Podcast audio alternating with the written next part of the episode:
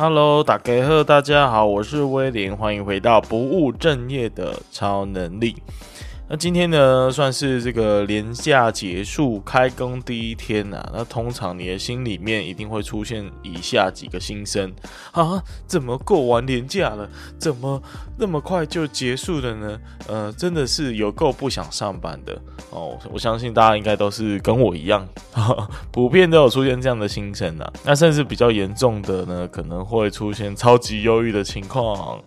那因为这也是无可厚非嘛，我们的身心灵都需要一点时间去适应。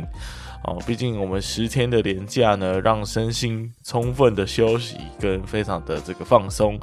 但是回到工作之后，要马上恢复正常的生活步调，其实应该是会有蛮大的适应困难的。而且我相信很多人应该是在意说，这个连假结束啊，这个空闲时间会减少，而且已经累积了非常多天的工作量啊，或许也会让我们在开工第一天压力值就会直接破表。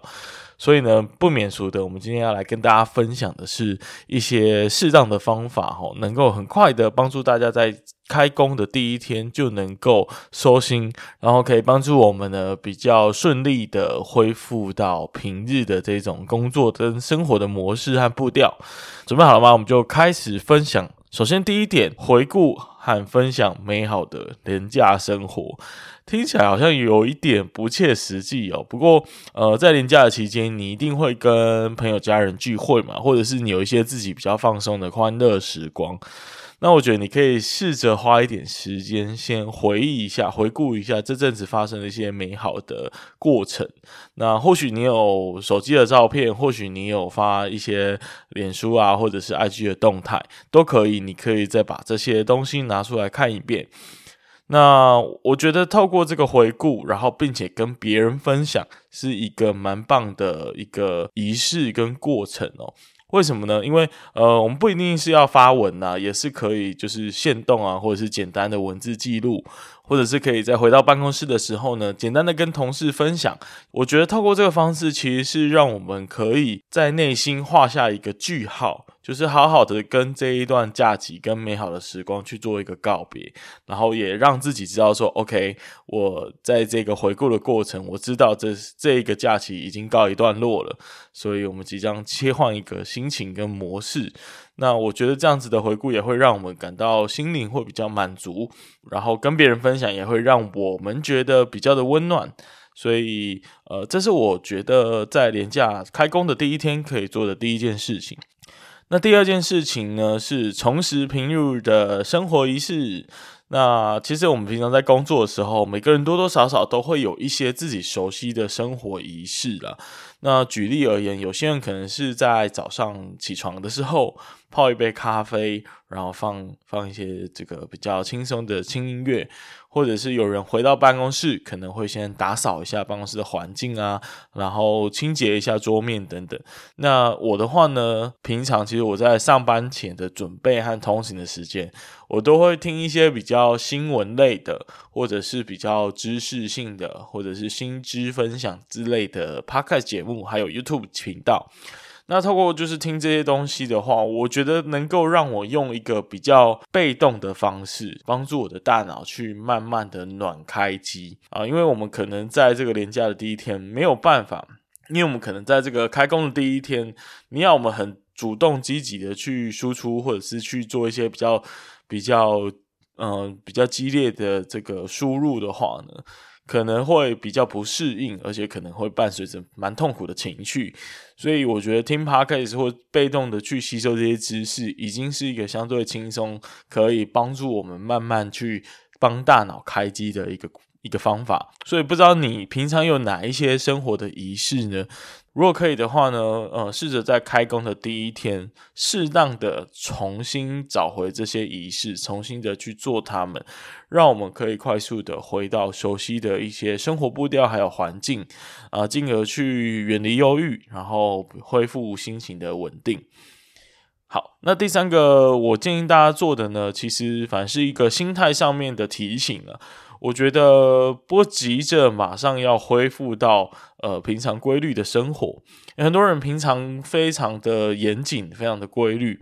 比如说三餐一定要吃健康的饮食啊，然后一定要运动多少时间，那甚至呢会把这个时间塞满各种的工作、约会、排程等等。但其实刚结束年假的我们是需要一点时间，让自己的身心灵去做适应跟调整。像我就比较不允许自己在开工第一天就急着把自己的整个整天都排上各种工作。我觉得适当的在下班或者在中间休息的时间可以。不要急着排工作或者是约会，我们就是让自己的心情慢慢的恢复，然后一样可能回到家去放松，或者是不用太急着去马上恢复社交生活。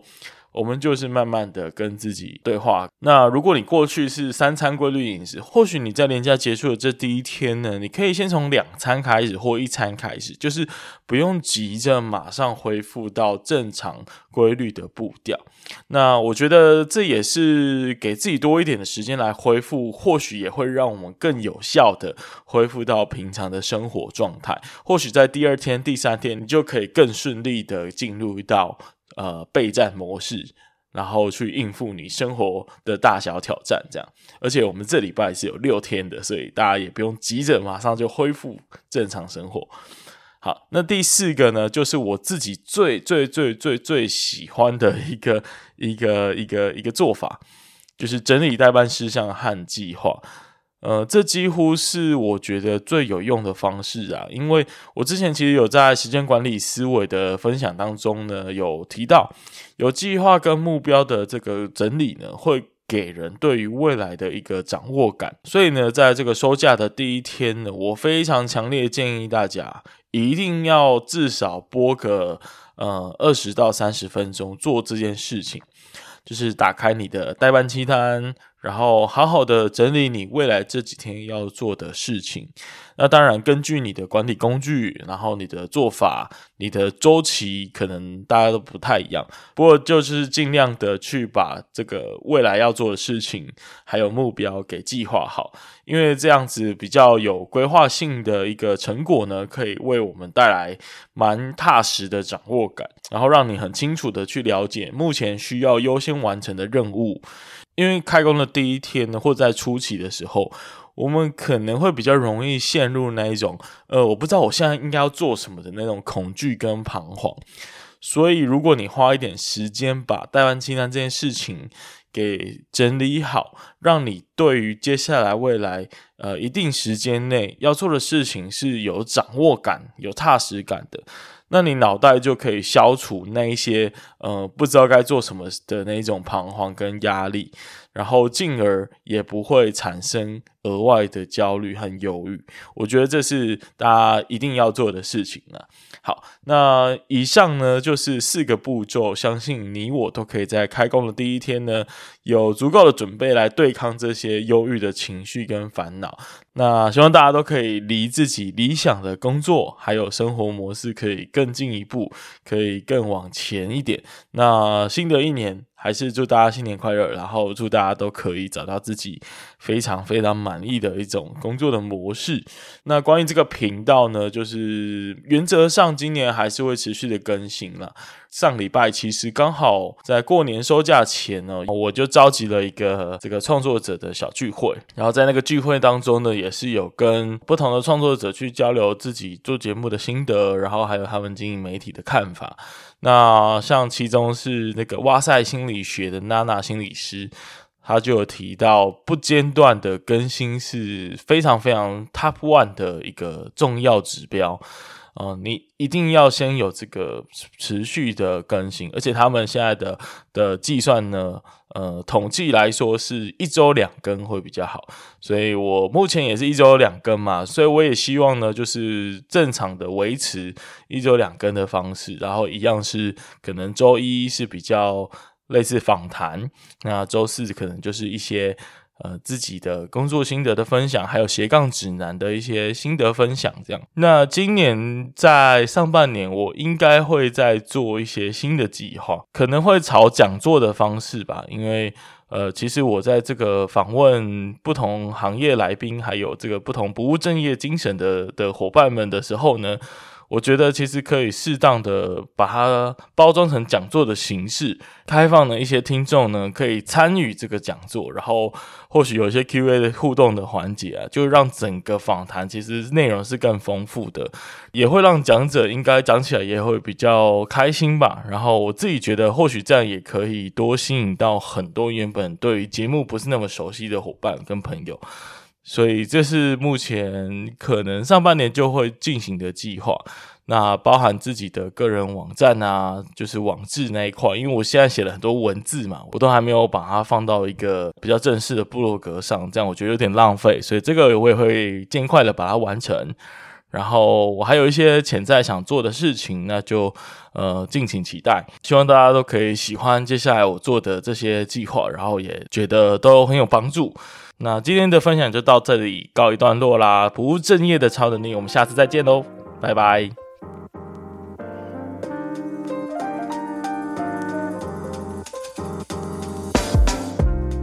感谢你听完这集的节目，那同时呢，也要跟你说一声恭喜，因为不管是刚刚的故事和经验，或者是我们在节目中所分享的方法和原则，相信你一定能够有所收获。所以欢迎你呢，将你的收获用 IG 的现实动态或者是私讯的方式分享给我知道。如果你是第一次听到这个节目，那我们的频道呢，主要会跟各位分享各行各业的职场故事，或者是各种斜杠经营的经验和方法。那如果你也喜欢这个节目的话，因为 Podcast 这个媒体的特性啊，其实是很难传播出去的，所以我唯一的依靠呢，就是靠你的口碑，然后帮我多多的推广和宣传。那更多人听呢，我就有更多的影响力，可以去邀请很多厉害的人继续来上我的节目。那最后最后，记得到各大 Podcast 平台订阅我的节目。那平时呢，我也会不时的在 IG 上更新斜杠经营的这些相关的内容跟生活。那如果有任何的想法和建议，也都可以在 IG 上找我聊聊。那我们就下次再见了，拜拜。